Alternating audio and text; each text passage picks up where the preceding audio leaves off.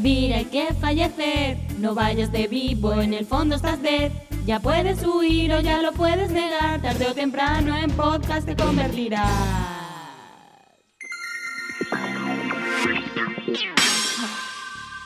Bienvenidos a Muerte y Acción, Un podcast para gente muerta. idea original de Memento Mori.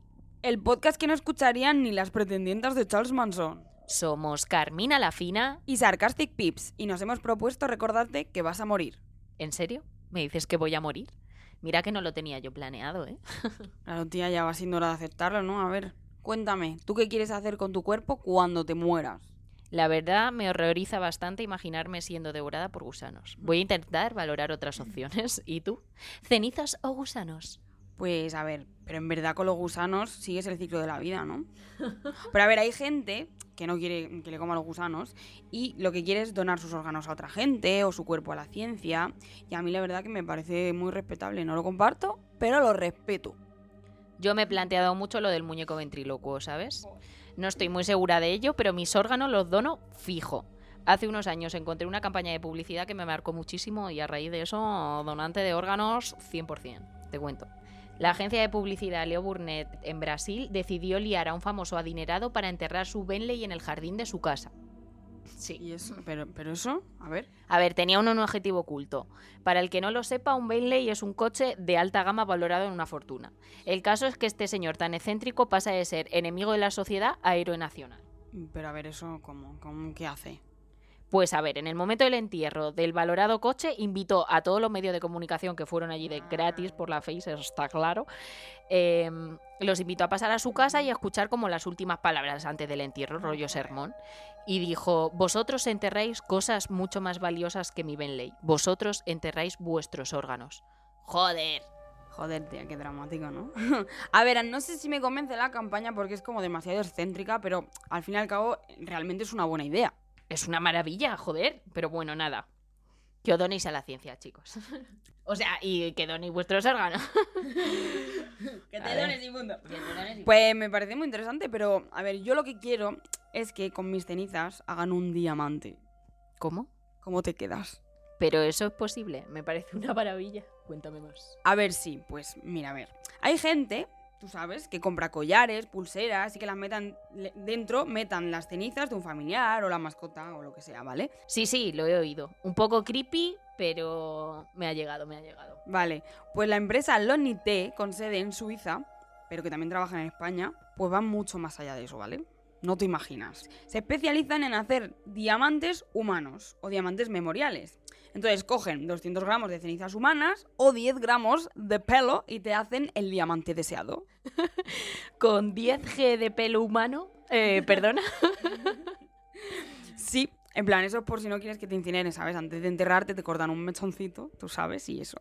Vale, pues, pues en su web dicen que se crea un entorno de alta presión y, alta temperatura, imitando las condiciones naturales subterráneas en su laboratorio, para convertir las cenizas humanas en diamantes memoriales. Lo llevan al núcleo de la Tierra, ¿no? Ahí a que se funda. centro de la Tierra.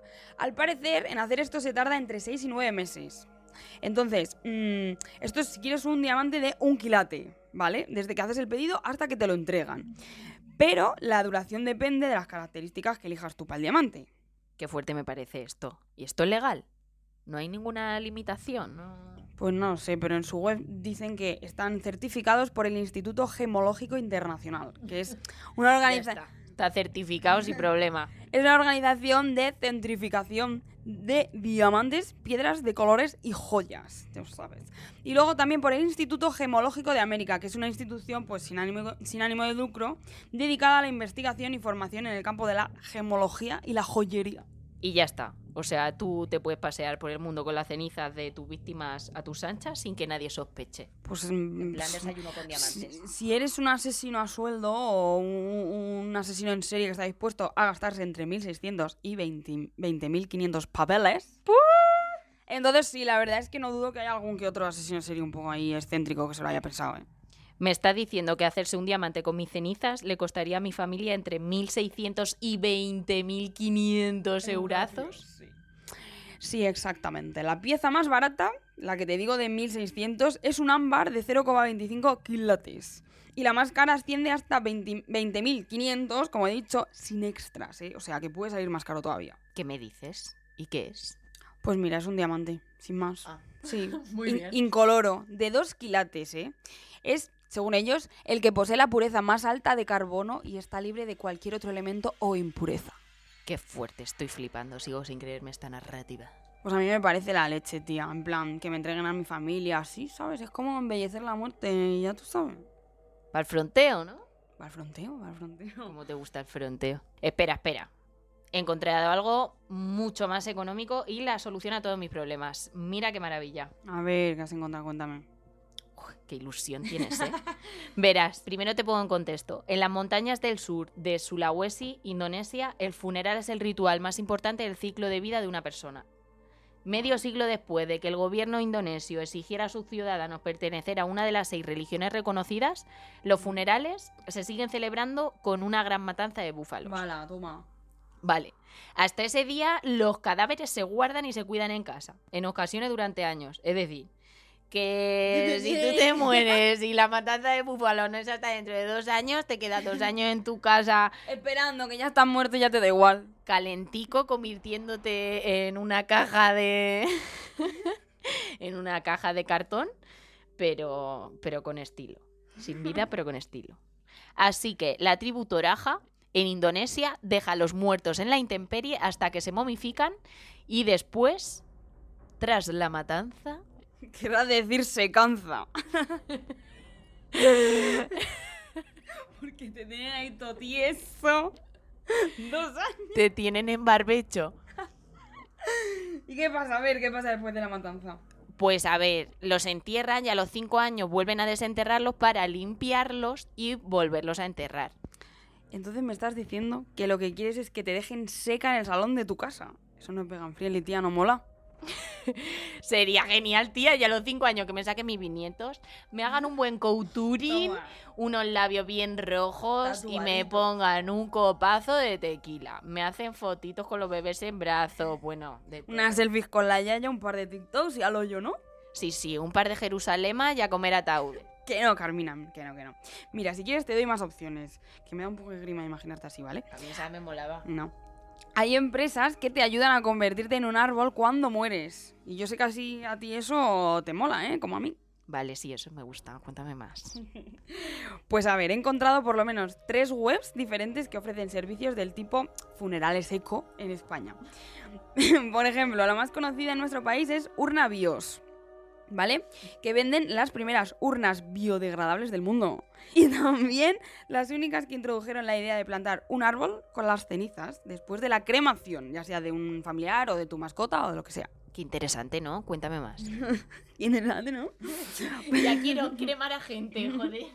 Pues a ver, como curiosidad, una de las primeras urnas bioproducidas fue utilizada por el Zoo de Barcelona para plantar los restos de Copito de Nieve, ¿te acuerdas? El icónico gorila albino que fue convertido en un árbol africano, ni más ni menos. En serio, transmutó a Baobab. No sabía nada, pero es muy bonito. Me encanta que pensase en eso para Copito de Nieve. Aún así le pegaba más un abeto navideño.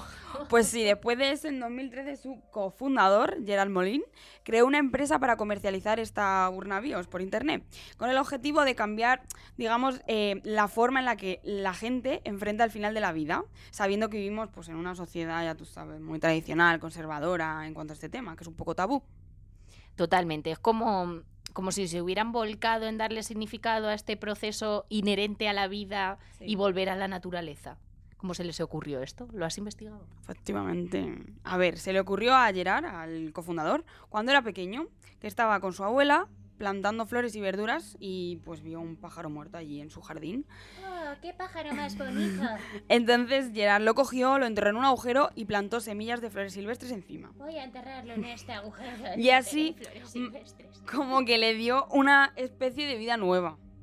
Claro. Al final es también un tipo de reencarnación, ¿no? Como que la muerte se convierte en una transformación y un retorno a la vida a través de la naturaleza. Joder, qué, qué poética. Eh, pero es una buena idea, la verdad. Sí, es como que este recipiente con el que te paseas por la tierra, o sea, tu cuerpo en esta vida, eh, se vuelve a reencarnar o pasa a formar parte de, de la propia tierra, para, para siempre ya, de una forma pues bastante bonita. Aunque tu alma siga reencarnándose en otros recipientes, tan, tan. Justo. Pero te estás pasando ya, porque de esto ya hablaremos la semana que viene, ¿eh? Vale, es verdad, bueno. Pues entonces, ¿qué? ¿Te animas a que cojan tus cenizas y hagan una semilla para que tu familia lo plante en el jardín de su casa? O así tienen ahí a la yaya bien cerquita. Me parece muy buena opción. Pero tú sabes que yo tengo mucha mano verde, como me dicen mis padres, y me gustaría elegir el árbol en el que me entierro. Y me gustan los frutales. Pues yo creo que puedes elegirlo. Imagínate que escoges un peral. Entonces van tus nietos a cogerle las peras a la yaya. Toda la familia diciendo qué buena está la pera de la yaya. Son las mejores. Digo, una higuera, buenísimo, el higo de tu abuela. Un escándalo. El mejor higo que vas a probar en tu vida, niño. Tía, esto parece ya eh, la entrevista de Lauren Postigo a Lola Flores, aquí contando qué vamos a hacer con Sí. nuestro cuerpo. Venga ya, basta de risas, que esto es un podcast serio.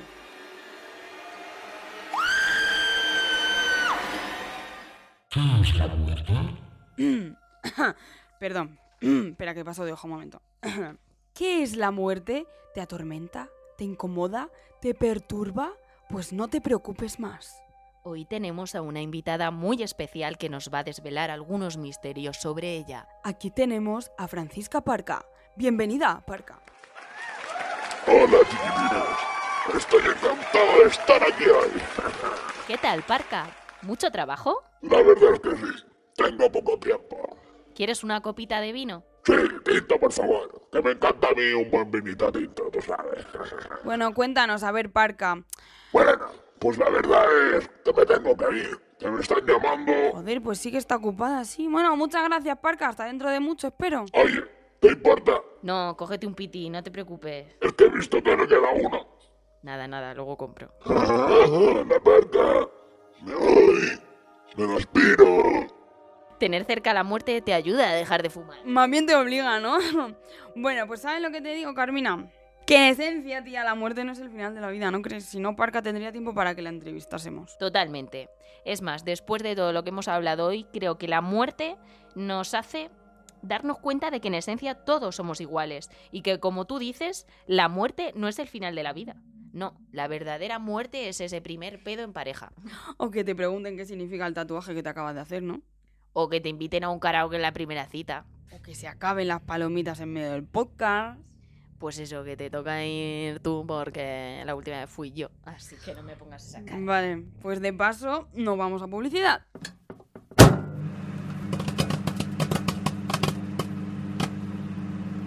Publicidad. ¿Te resulta molesto pensar que vas a tener que comprar un ataúd y no poder disfrutarlo en vida? Con lo que te va a costar, ¿eh? La muerte es cara, y no porque lo pagues con la vida. Por eso tenemos la solución.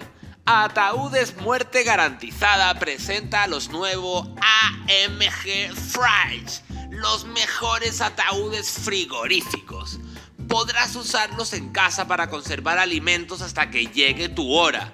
Y además, con el nuevo servicio incluido, podrás conectarte en el cementerio y así permanecer más fresco que Walt Disney. ¿En serio, Mike? Solo le falta tener wifi. Por supuesto, Mike. Lleva wifi incorporado y altavoces de primera calidad. Reserve ya su AMG Fries y llévese gratis un patatas eléctrico.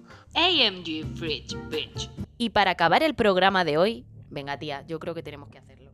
Lo de la carta, ¿lo hacemos? Venga, tírale.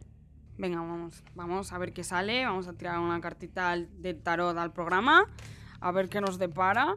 Y si vamos a prosperar. ¿Tú qué- Venga, siéntelo, dámelo todo, que fluya memento mori en esas cartas. Si sale el sol o algo bueno, te prometo dejar que cuando me muera me traigas aquí a entrevistarme.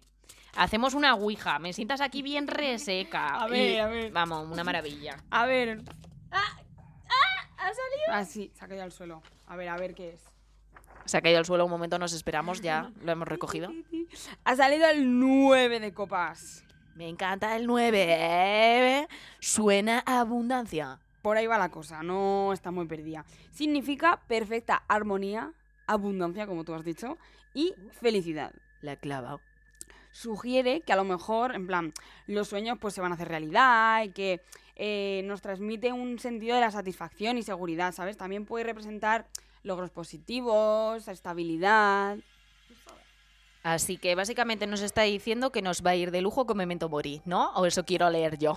Efectivamente, justo. bueno, ¿sabes qué? ¿Qué me dices? Que se nos ha acabado el tiempo. Tenemos que dar por muerto el programa de hoy. Oye, y algo serio. ¿Tú crees que no saldrán haters? Eh, la iglesia, Flox Mariae. Tía, pues yo digo Flox Mariae, que me gusta más que Flox Mariae. Miguel Bosé, no sé. No, pues tú sabes que las Flor María se han separado. No se pueden separar, lo prohíbe la iglesia y el Señor. Se han separado. Yo creo que ya las hermanas no se llevan bien. O se querían ir cada una por su este, pero se han separado. Que lo vi el otro día en Twitter. Pues mucha suerte a las Flos María y desde aquí les mandamos un beso, un saludo, un abrazo y si quieren patrocinar nuestro programa... eh, Venga ya. A ver, pues yo no sé si vamos a tener haters, pero sabes que te digo que si nos salen, te aseguro que son unos muertos. Muertos está fijo, que no suene como amenaza. Y en el próximo Muerte y Acción, Y si te digo que yo soy la reencarnación de Góngora, ¿qué? ¿Eh? ¿Cómo te quedas? ¿Cómo que una nariz superlativa? No me toques las narices. Ahí has estado fina, Quevedo.